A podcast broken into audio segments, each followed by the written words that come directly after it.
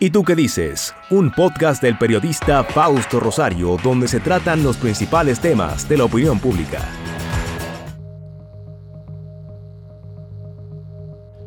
Nos satisface presentarles a un invitado muy, muy especial. Alexis Reed Ortiz, magistrado miembro de la Suprema Corte de Justicia, historiador y un hombre que ha dedicado una buena parte de su vida a informarse sobre la historia de República Dominicana. Ha publicado muchos libros, el último de ellos se titula De esclavos y monteros. Este libro que estamos presentando, cuya portada dice Los combates del Memiso y el Pinar, que son dos comunidades de San José de Ocoa, el municipio de Ocoa, que corresponde, o la provincia de San José de Ocoa, ya separada de Baní, que eh, corresponde a uno de los lugares de mayor cantidad de historias, de rebeliones y de lucha por la libertad en República Dominicana. Allí no solamente se establecieron ciudadanos de mucha nombradía, empresarios con proyectos, intelectuales como Hugo Tolentino Dip, o empresarios como don Jimmy Pastoriza, proyectos eh, agrícolas importantes que se hicieron en San José de Ocoa, pero hubo movimientos guerrilleros durante mucho tiempo. Desde la guerra de independencia hasta allí llegaron precisamente al Memiso y el Pinar las tropas haitianas en la lucha por la independencia o la separación de República Dominicana. Y Alexis Reed ha sido una de las personas que nos ha podido contar parte de esa historia. Porque además de magistrado, él era antes, fue en los años 60, creo que a partir de 1967, 68, corresponsal del periódico El Nacional de Ahora y corresponsal de Notitiempo en radio comercial. Alexis Reed se integró al proceso al nivel judicial de República Dominicana en los años 80, eh, precisamente el 23 de junio de 1983, comenzó como juez de paz en Sabana Larga, San José de Ocoa, y allí estuvo unos ocho años aproximadamente. El 3 de agosto de 1997 fue designado juez presidente de la Cámara Civil en la quinta circunscripción del juzgado de primera instancia del Distrito Nacional y tiene ya, bueno, luego estuvo 14 años allí en esa Cámara Civil del Distrito Nacional, fue miembro del Tribunal Superior de Tierra, ha trabajado mucho la materia civil de referimiento y doctrinaria en materia jurídica, aparte de que ya hemos dicho que es historiador. Ahora, ¿de qué queremos hablar con Alexis? Sobre los movimientos guerrilleros que hubo en San José de Ocoa. Allí no solamente fue el movimiento de Camaño, eh, que desembarcó por Caracoles en 1973, sino que allí estuvo un movimiento guerrillero del Partido Comunista Dominicano con Manfredo Casado Villar entre los años 68 y 70. Allí estuvo en San José de Ocoa la guerrilla de Francisco Alberto Camaño y la muerte de Francisco Alberto Camaño. El 14 de junio tuvo un movimiento guerrillero en la Horma de San José de Ocoa con Roberto Duvergé también. Y allí murió Orlando Mazara, también encabezando un movimiento guerrillero. Pero allí también estuvo Luis Gómez Pérez, que era del 14 de junio y era el responsable de la región sur del Partido Comunista Dominicano, y estuvo Braulio Torres también. Entonces, he hecho esta introducción amplia, magistrado, y perdón que le diga magistrado porque tendría que decirle colega periodista, ¿verdad? Reportero, y por ahí quiero comenzar. ¿Cómo usted se hace reportero en esos años difíciles, inicio de los 12 años de gobierno de Balaguer? Sí. Y joven en San José de Ocoa, un lugar muy apreciado por todo el que quiere rebelarse contra el estatus establecido en República Dominicana. Ante todo, gracias Fausto por haberme invitado. Eh, eh, soy poco dado a, como tenemos el criterio de que los jueces hablan por sentencia, pero como no estamos en el ámbito judicial, yo entendí que no nada me vedaba participar contigo. Eh, no recuerdo, éramos una parte de una generación preocupada, nos ocupábamos de, de leer, de investigar, y eso determinó que fuésemos tomados en cuenta por, creo que Silvio Erasme Peña era el director o, parte del staff del Nacional, donde yo comencé, y, de radio eh, comercial, Sabes que eh, el, propietario era Vanilejo. Teníamos algunas. Don José Abrea, Peña.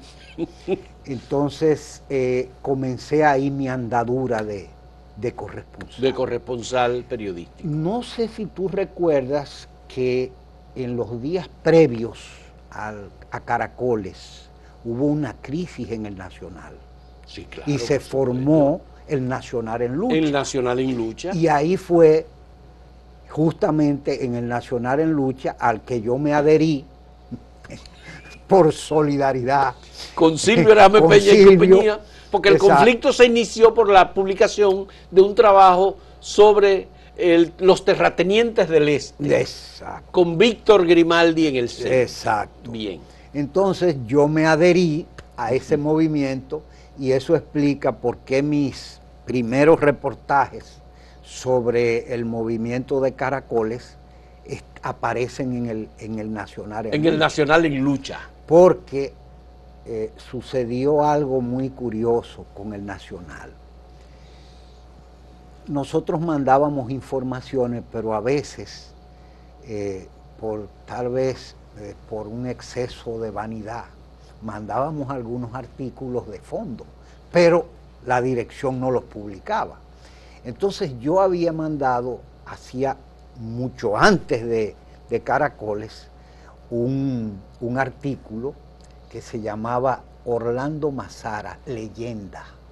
Eh, yo describía lo que me habían contado de lo que fue la vida de Orlando Mazara y oh sorpresa, aprovechó la dirección del Nacional el movimiento de caracoles y fundió el, artículo, sobre Orlando Mazara. Sobre Orlando Mazara. En el Nacional en lucha. Que, eh, no, en el Nacional eh, normal. En el Nacional Lo que implicó que eso, de ahí se dedujeron ciertas, eh, ciertos resultados que me fueron negativos posteriormente en esos días.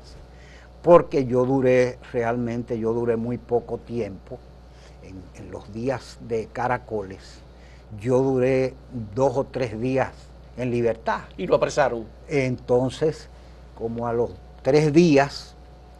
Eh, de la publicación de ese artículo. ese artículo, eh, una patrulla de operaciones especiales, mientras yo estaba cubriendo un allanamiento que le estaban haciendo, por cierto, a un cuñado de Manfredo Casado, se llamaba Luis Pujol, ya fallecido, entonces me agarraron. De ahí en, adelante. en, el ejercicio. en el ejercicio de mi función. De su función como corresponsal. Sí, exacto. De manera que sí, los primeros días eh, yo eh, recuerdo perfectamente que eh, nos, despertó el ruido de helicópteros. Se fue esa es la primera experiencia mía a propósito de ese acontecimiento histórico. Yo me levanté ese día, creo que el día 2 de febrero. 2 de febrero, en, el caso de la guerrilla de Camaño. Sí, fui a una, a una casa donde vivía un señor, un comerciante, que era muy cercano al gobierno, y una hija de ese señor, ya fallecido, me entregó un papelito de firmado por el alcalde del Pinar, creo que era un señor apellido Sánchez, donde informaba, le, le informaba a ese señor de la presencia de una, creo que él decía de una patrulla.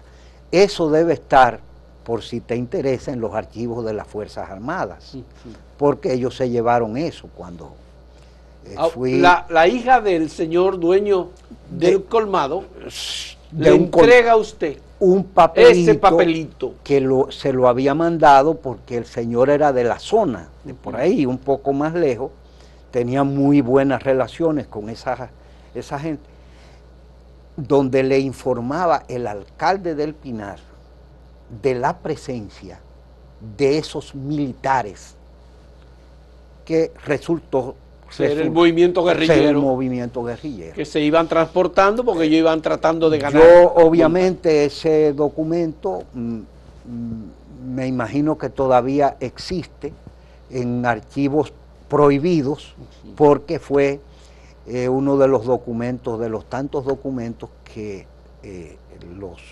agentes que hicieron, me allanaron mi casa. ¿A usted? Sí. ¿Usted reportó la presencia de los guerrilleros al periódico exacto, La Noticia o el Nacional, en Lucha? El Nacional en Lucha. Entonces, creo que ese mismo día me llamó Uchi Lora, que era parte de la redacción, de, la, mesa de redacción del Nacional en Lucha. Nacional en Lucha.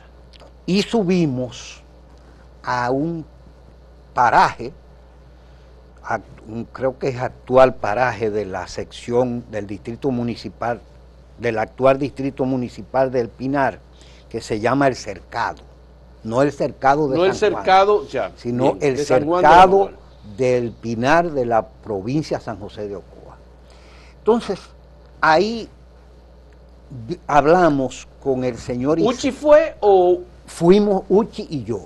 Fueron a ese lugar. Eh, no recuerdo si había otras personas que nos acompañaban, entonces hablamos con el señor Isaías Melo, creo que era un señor de Asua, porque esa zona eh, tiene mucha presencia azuana, y creo que eh, Isaías fue quien le vendió o le alquiló los mulos al coronel Camaño, para transportar.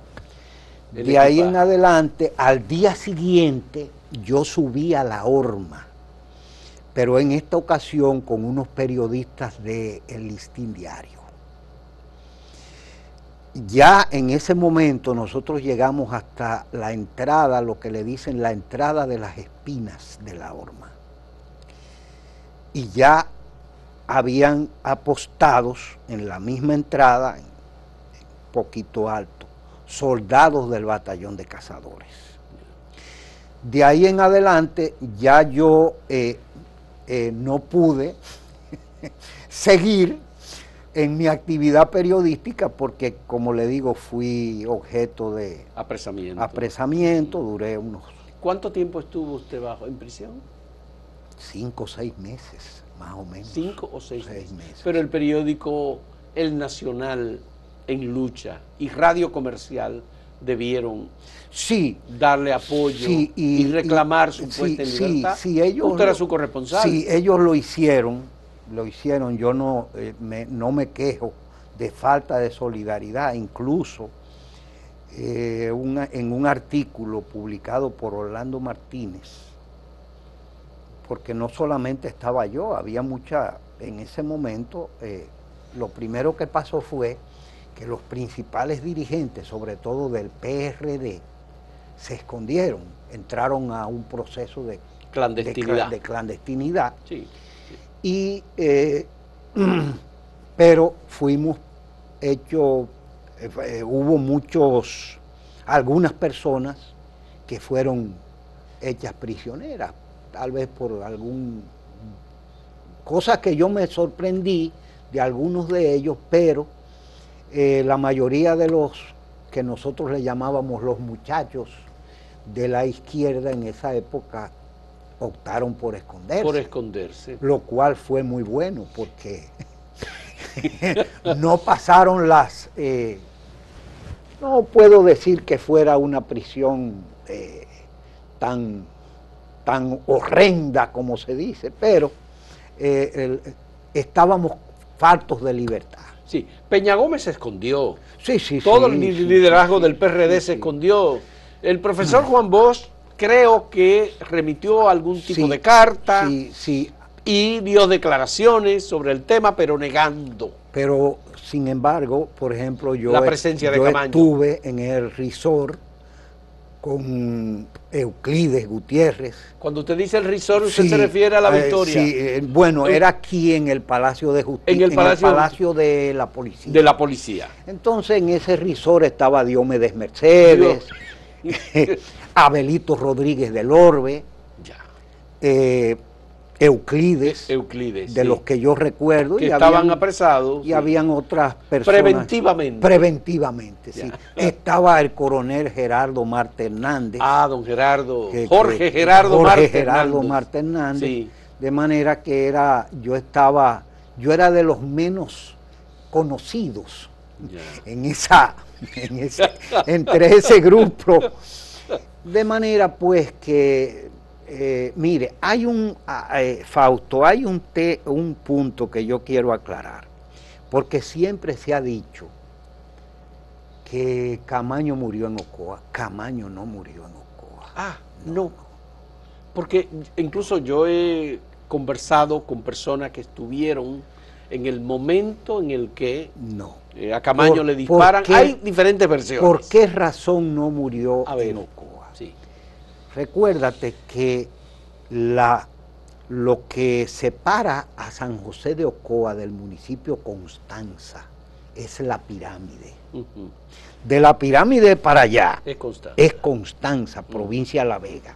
Entonces, el coronel Camaño muere en Nizaíto. Nizaito. Ujú. Pero Nizaito Pero, per- pertenece pero a Ocoa. No, Nizaíto pertenece a Constanza. Lo que pasa es que recuérdate tú que en Baní hay un Nizao que le dicen Nizao de Baní. Nizao de Baní. en claro. Ocoa hay un Nizao que le dicen Nizao de Ocoa. Que tú cruzaste cuando bajaste por Rancho Arriba. Por Rancho Arriba. Tú cruzaste hasta- por Nizao. Ujú.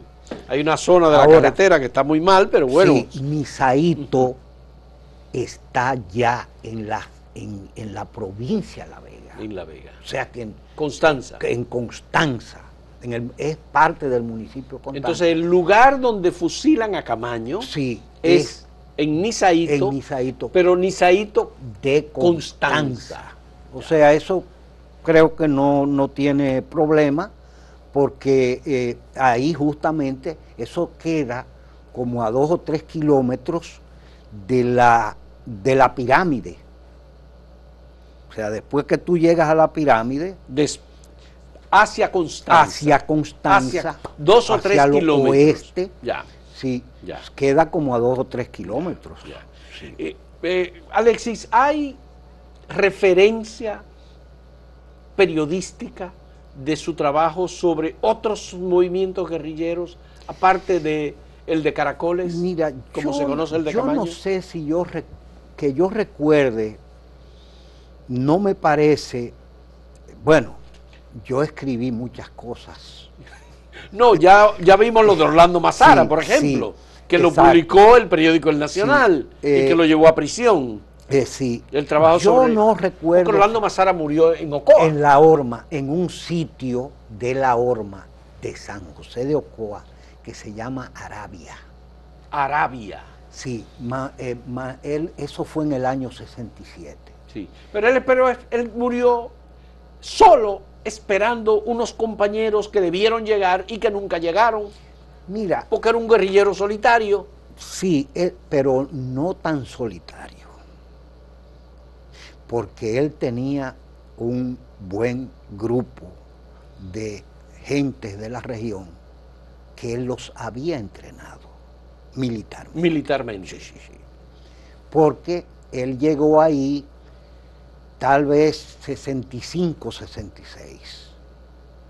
y el movimiento 14 de junio le había suministrado armas que fueron transportadas, sabes que en la horma hay un cuartel del ejército hace muchos años, desde la era de Trujillo.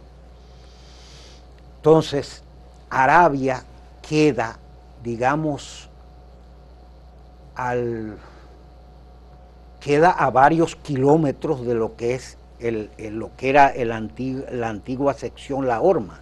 Y ahí fue que se estableció Orlando Mazara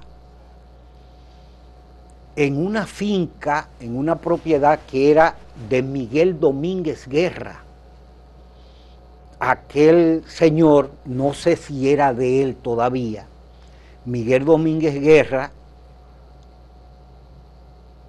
que tenía, estaba casada con una ocoeña, pero él era de, de Puerto Plata. Él fue, él llegó a ser ministro de Interior y Policía en el gobierno de Bosch. Miguel Domínguez. Miguel Domínguez Guerra. Ahí murió Orlando Mazara. Pero Orlando Mazara tuvo cerca de dos años sí, sí, sí, sí, en las montañas de Ocoa.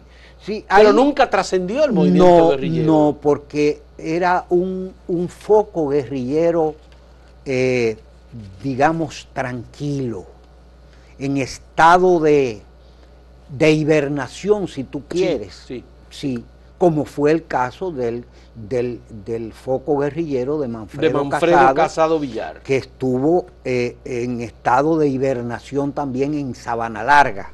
Ya. Hábleme de, Manfredo Casado Villar y ese movimiento guerrillero. Ese estaba vinculado al Partido Comunista Dominicano. Sí, al PSD. Al PSD. Y el PSD le daba lo abastecía, le revisaban y le daban apoyo para las armas. Fue gente del PSD a darle municiones incluso. Sí, sí, sí.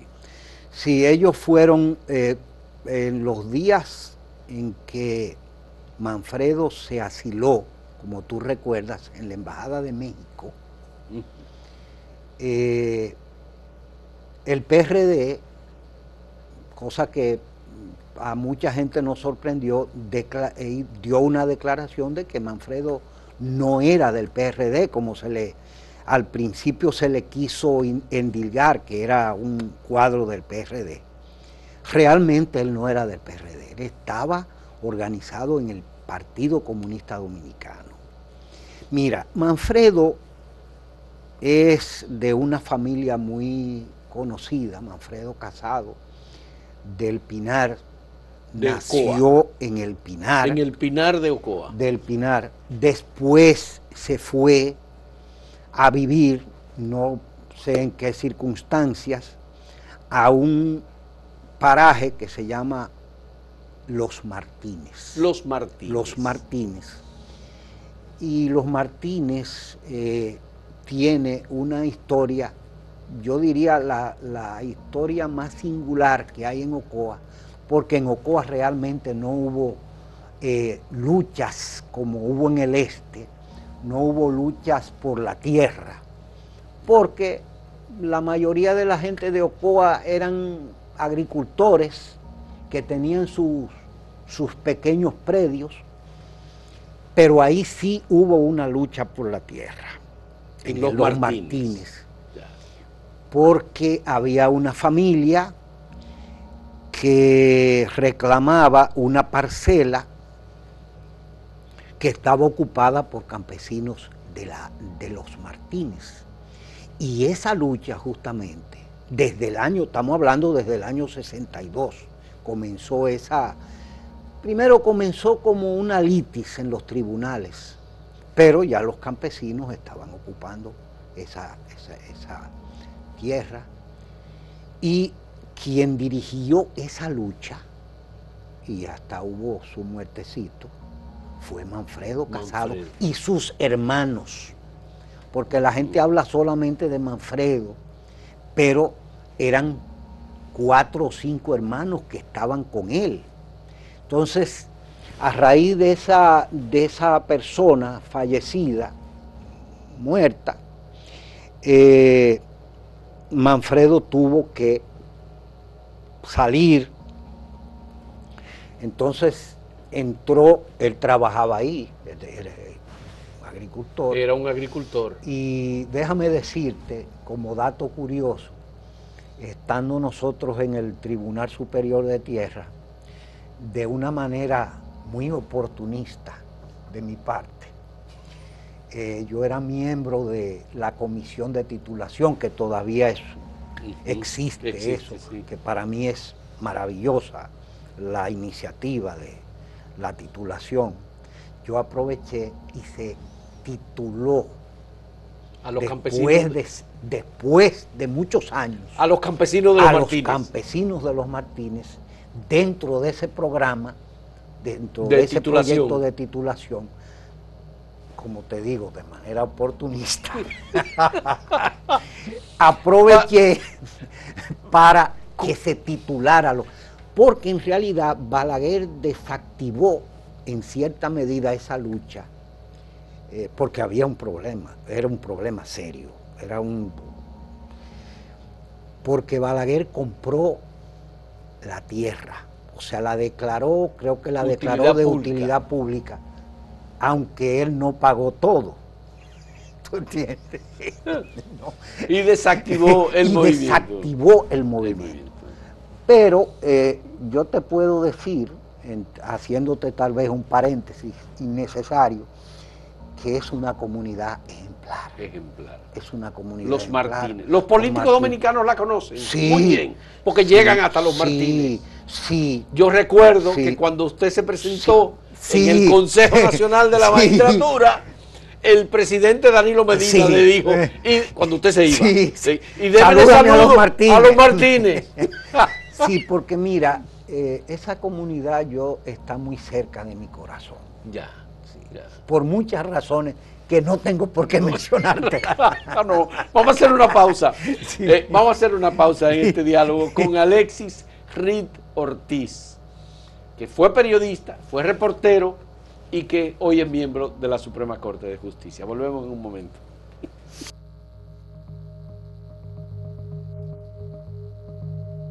Si quieres anunciarte en este podcast, escríbenos a podcast.acentotv.de.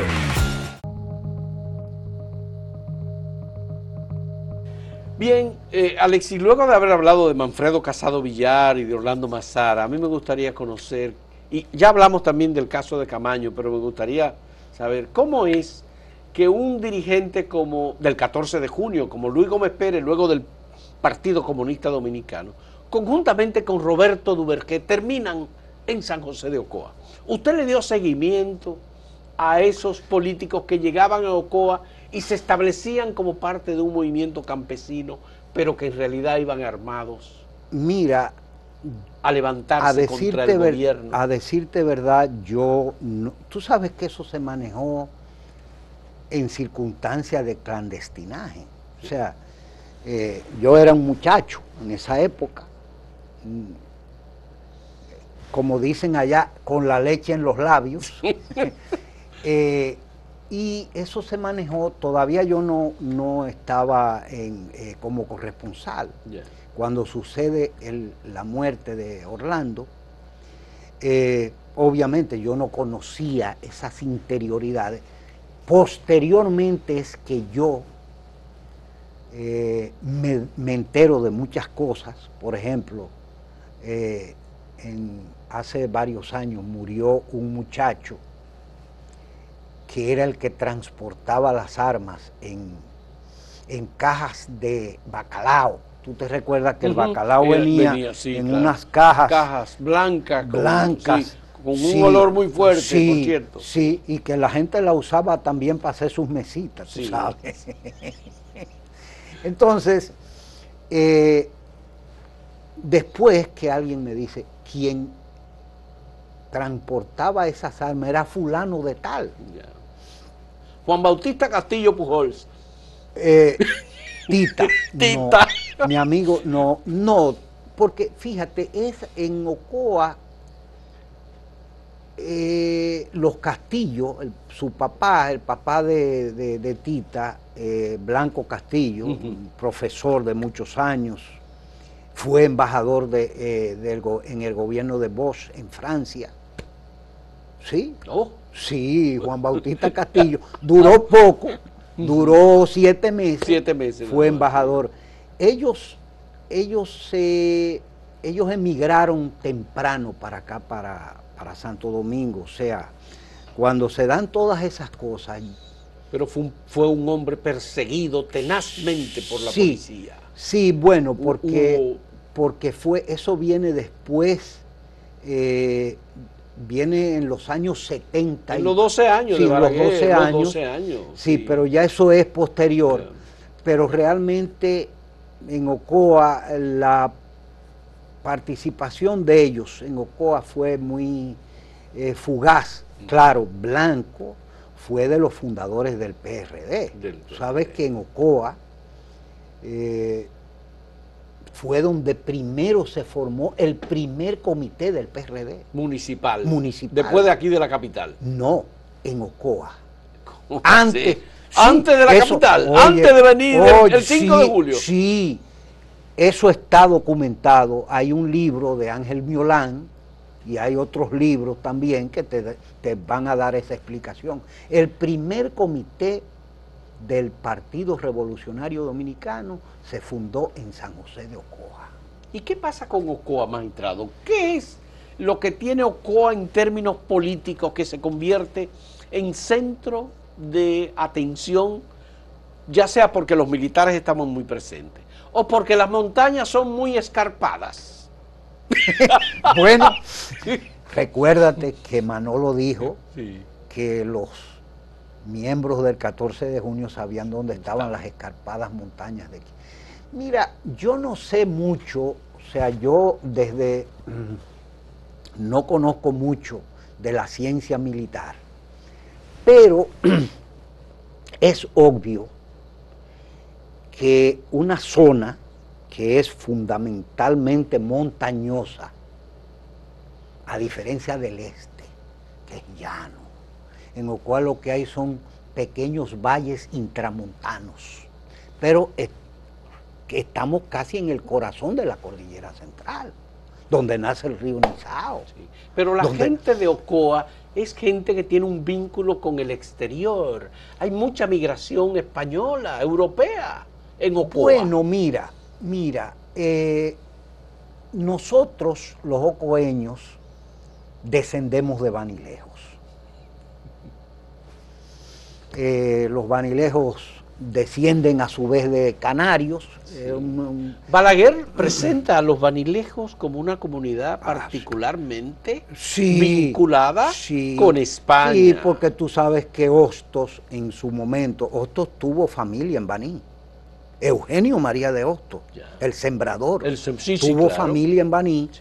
Incluso por ahí hay un médico famoso, descendiente de Hostos, y él decía que Bani era un, un paréntesis etnológico.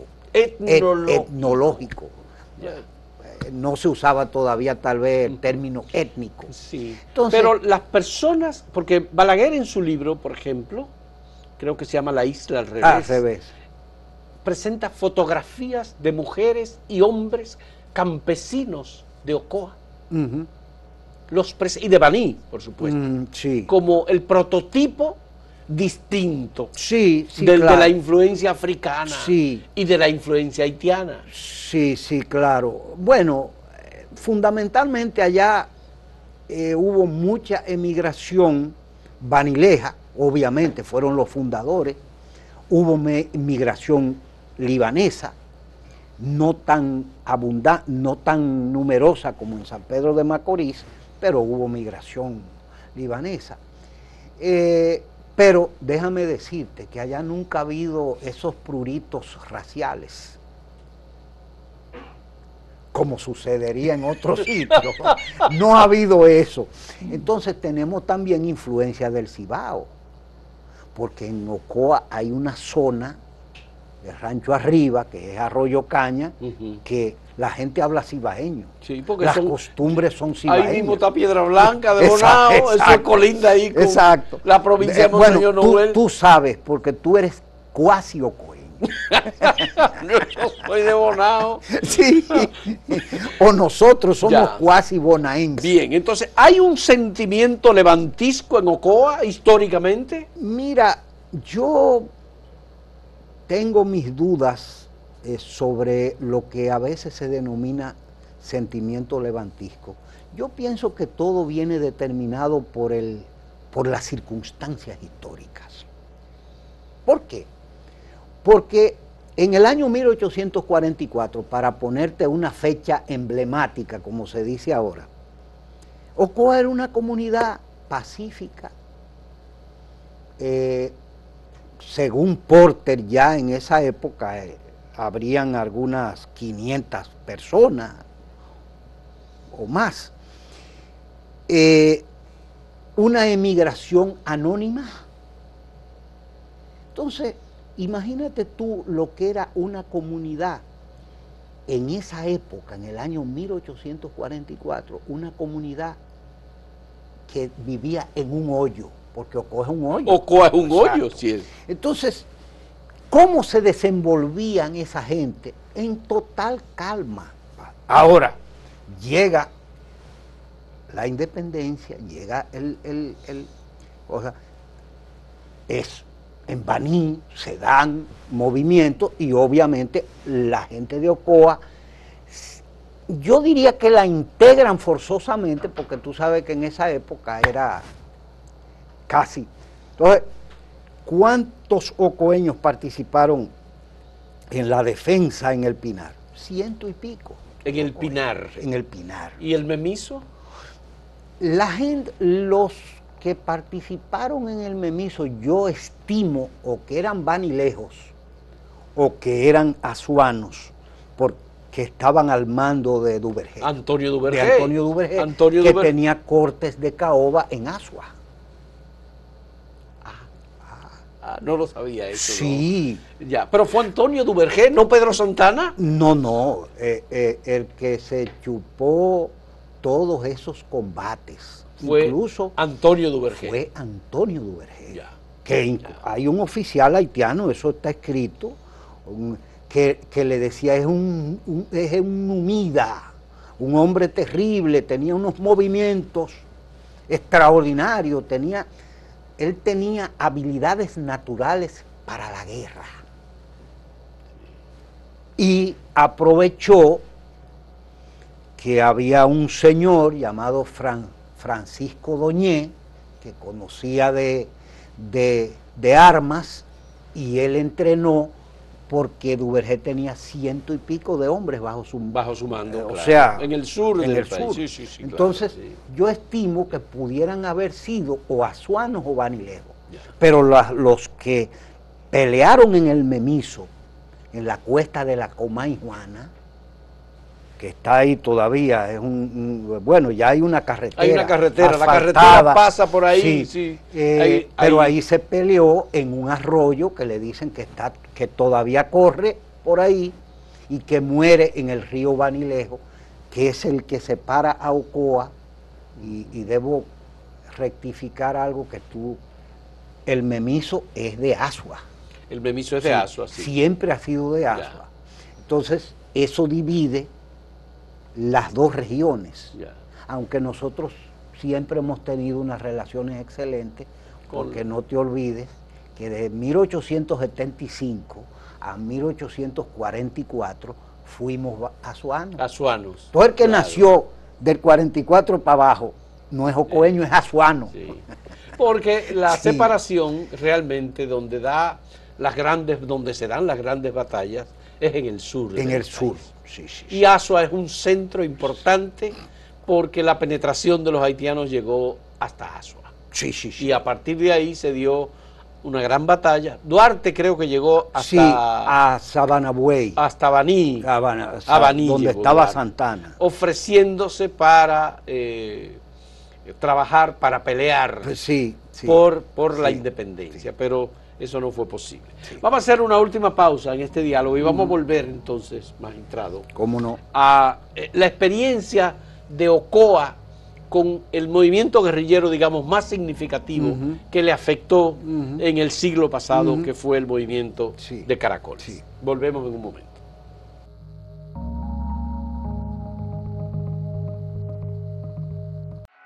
Síguenos en redes sociales arroba acento diario, arroba acento TV y arroba Fausto Rosario.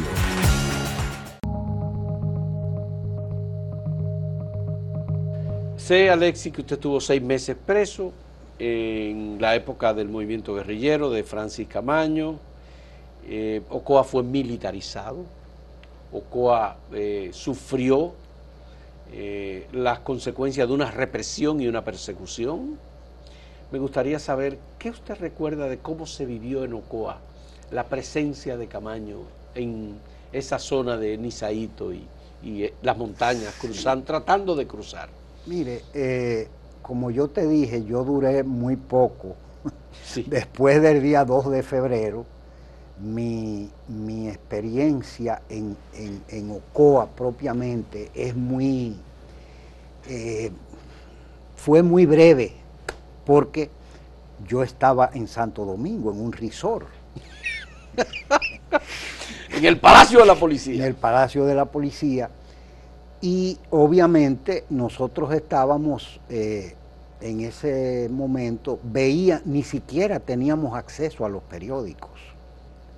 Yo recuerdo que nos enteramos de la muerte de Camaño, de Francisco Camaño, porque alguien alcanzó a ver de lejos, de una de las ventanas, una, el titular de, un, de, última hora, creo.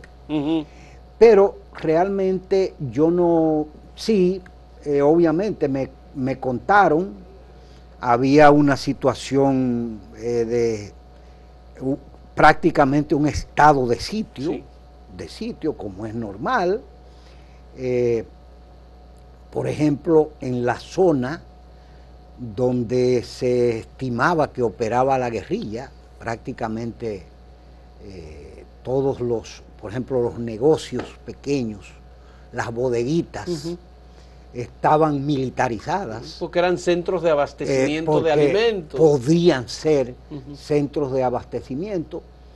Eh, hubo muchas personas. Eh, yo no, yo no pienso que hubo tanta eh, tantos casos de, prisión. Eh, lo que sí, obviamente, es ese, ese temor difuso que se da en esas situaciones. El pueblo militarizado. El, pueblo militarizado, muchos aviones, muchos helicópteros, cruzando para acá y cruzando para allá. Y eh, obviamente eso debe haber creado una situación Mira, hay una persona que vivió más que yo eso y creo que él lo narra en una, en una crónica que es, eh, eh, bueno, nosotros le decimos Neri Ciprián. Neri Ciprián, Felipe. Felipe Neri Ciprián. Felipe Neri Ciprián. Sí, él escribió una crónica bastante documentada porque él estuvo, o sea, él vivió esa época.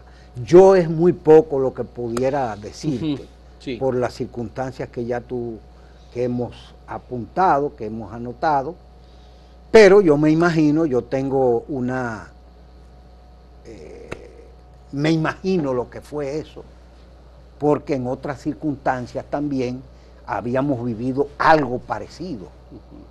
Eh, ¿Tú entiendes? Ocoa eh, hubo momentos de, de que hubo sus etapas de eh, represión muy acusada, muy violenta y sobre todo, por ejemplo, cuando el, caso de, de, Orlando Martínez, de, perdón, de Orlando Mazara, eh, a propósito justamente del mismo Manfredo, que a cada rato había un, un patrullaje y un movimiento y obviamente eso causa pánico, causa miedo.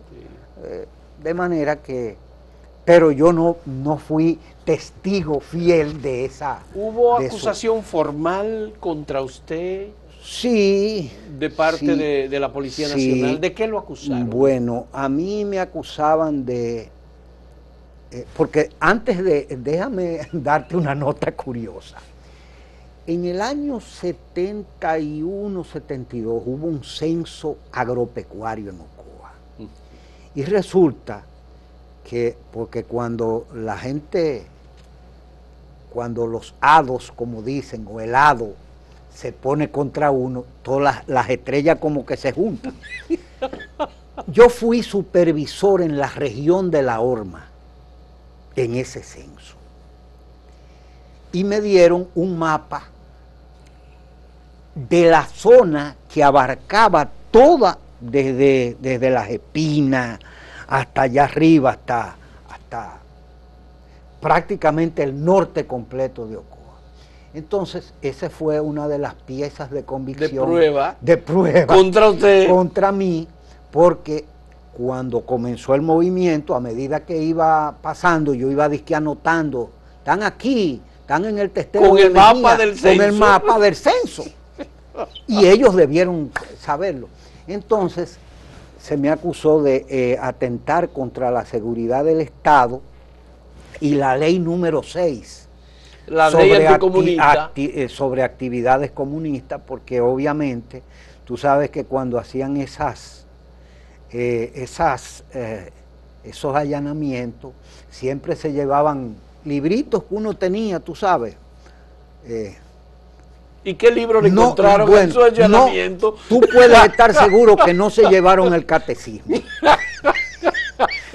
se llevaron a Constan eh, manual de fundamentos de filosofía Fu- marxista de, de de, de Constantinó, Con- de Constantino. De otro de manual de filosofía de Afanasiev, cosas así. Tal vez las obras de Mao Zedong, El libro rojo. el libro rojo de Mao Zedong. Lenin, un paso adelante Ah, y dos sí. pasos atrás. No, y- Usted y- leía literatura marxista entonces. Sí, claro, no, porque la gente tiende a buscar siempre lo prohibido. Y como todo el mundo decía, no, porque es un libro comunista. Entonces uno, tal vez, como dice el refrán, que, que el, como que dice la, eh, eh, eh, la curiosidad mató al ratón. Entonces uno, por cuestiones de curiosidad, Curiosidad intelectual. intelectual, Sí. uno se- pero en esa época no se entendía eso. Sí. Entonces, eh, nada, pero Y fueron a los tribunales. sí, yo estuve, eh, hubo varios habeas corpus. yo recuerdo. ¿Quién eh, fue su abogado? Yo no recuerdo quién fue mi abogado porque eso lo... Tú sabes, yo creo que yo no tenía ni abogado porque siempre iba, yo recuerdo que cuando me llevaban en Baní había un famoso eh, agente que se ponía detrás del juez. Y yo recuerdo que en una ocasión me llevaron con, con un compañero que estaba también con nosotros. Fue eh, estaba Usted preso. estaba preso en el Palacio de la Policía aquí Sí, y, el juicio nos- se lo llevan no, a después Baní. nos trasladaron a Baní. A Baní. Entonces en una él le dice al juez, al fiscal, mire magistrado, ¿usted cree que estas manos eh, callosas? Dice, sí. Y el, fiscal le dijo, sí, pero esas manos, le mencionó el caso de Orlando eh, Mazara, dice, sí, pero Mazara también tenía las manos callosas y estaba en otra cosa. De manera que al final eh, alguien, un alto jefe militar, dio la orden y nos Lo soltaron, pusieron en ¿no? libertad. Pero el caso quedó resuelto, cerrado en términos de la justicia. Mm, Bueno, ¿O no quedó cerrado? bueno, ahora que tú me preguntas eso, yo estoy hasta chivo, porque ahora están agarrando. Ahora están reviviendo la ficha de la y policía. Como, y como yo, eh, yo eh, eh, cuando voy a algún sitio, miro para todos los lados, por si acaso. Sí, sí. Porque, ¿verdad? Pueden revivir esas fichas. Pues Sí. precisamente la de Santiago Castro Ventura, que por cierto es historiador también. Sí, es del año 72. Sí. por una de las manifestaciones estudiantiles por el medio millón de la. Universidad Autónoma. Sí, yo pienso que ahí se le fue un poco la mano porque Sí. de todos modos yo alegaría la prescripción en Ya. si sale la ficha suya, ¿verdad? y asumo mi propia defensa. No, pero en el caso del Caonabo Reynoso, sí. Rosario, usted lo recuerda, que era un jefe de la policía con, con, con un historial muy sangriento, le dijo a él, aunque tú llegues a ser presidente de la República, esta ficha nadie te la va a quitar. Y duró un día preso. Sí, sí, sí, sí. Yo pienso que tienen que, porque parece que, Porque lo, Deben- podría- lo podrían vincular a usted con Camaño. oh, pero claro, no, porque era- era eso, era eso. sí, Bien, magistrado, creo que eh, ha sido una excelente conversación. No quiero dejar pasar el momento para hablar brevemente de esclavos y monteros, los combates del Memiso y el Pinar. Esta investigación histórica suya de la relación entre Haití, República Dominicana, el nacimiento de la República y las batallas que se dieron en ese momento, en 1844, entre haitianos y dominicanos en Ocoa sí. y en las cercanías de Baní. Sí. Sí, bueno, tú recordarás que Ocoa era, eh, perdón, Baní era un paso obligado para llegar aquí. a- todavía es así, Así es. por la, por la región sur. Entonces, se da la batalla del 19 de marzo, Sí. Santana se retira a Baní, que fue una retirada correcta, según lo estiman los historiadores militares. Eh, en eso creo en que ese no momento hay- nadie la entendió no- no y todo el mundo la rechazó. Sí, porque pero- era un territorio ganado. Eh, Sí, porque Asua en 1764 pasó un ingeniero francés por ahí y dijo, Asua desde el punto de vista militar no tiene cosas porque es una llanura. Una llanura. Entonces no tenía protecciones naturales. Entonces, ¿qué pasa? Como Santana dejó a Duvergé en el número, lo que es ahora el número, que eran los haitianos no podían avanzar, estuvieron un tiempo, más o menos después del 19 de marzo, eh, eh, paralizados. ¿Cuál era el único paso obligado que tenían para romper el cerco? Irse por, Las montañas. por, la, por el Memiso, El Memiso. Cruzar Ocoa para meterse en Baní En Baní. y o sea, por ahí ellos pudieron haberlo hecho perfectamente en ese momento. Ya. Entonces esa es la importancia que tiene en ese momento, el 13 de abril, que fue cuando se dieron esos combates, tanto en el Memiso como en el Pinar. Cuando las Entonces- tropas de Antonio Duvergé masacraron a las tropas Sí, haitianas exacto. y fueron cientos los que murieron y no sabían cómo era. Incluso debo decirte, y tú lo vas a ver en el libro, que ahí hasta las mujeres pelearon. Todo el mundo. Las peleó. mujeres del Mm, Pinar pelearon ahí. Ya. Sí.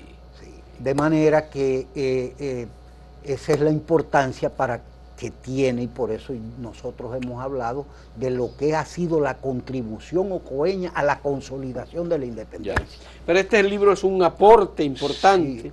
La Fundación García Arevalo es la que Sí, hizo la la publicación. que- sí, sí. Y eh, creo que es importantísimo el debate sobre los documentos que se presentan aquí, que nadie hasta ahora, tengo entendido, lo había publicado.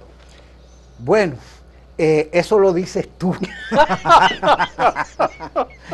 no quiero, no quiero exagerar. No, porque usted Sí. sabe que hay muchos debates. Usted Sí. y yo estuvimos eh, en estos días en la puesta en circulación Sí. del libro de Soto Jiménez, Sí, sí, que es eh, Machete Carajo, Sí. en donde está de nuevo, se plantea Sí, la discusión sí. sobre el rol So- de Pedro de Santana, en, en la separación Sí.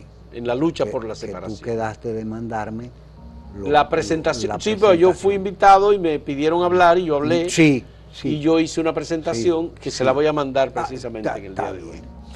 Magistrado Alexis Rit, Ortiz, muchas gracias. Muy agradecido de que hayamos podido tener esta conversación. Gracias La a ti. historia se construye de este modo, contando episodios pequeños, más grandes, por- pudiendo tener versiones vividas, conocidas. No sabíamos que usted había pasado seis meses preso en ese momento como consecuencia de un movimiento guerrillero en San José de Ocoa, su pueblo.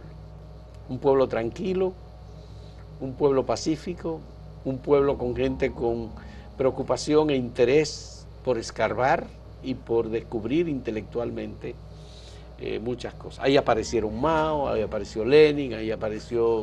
Otras- otras, otras figuras. Muchas otras figuras. Muy agradecido. magistrado. Gracias a ti, Fausto. Sí.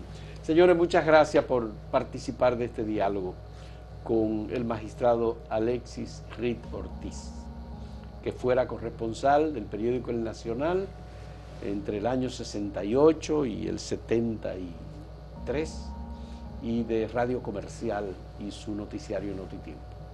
Hasta luego. Gracias.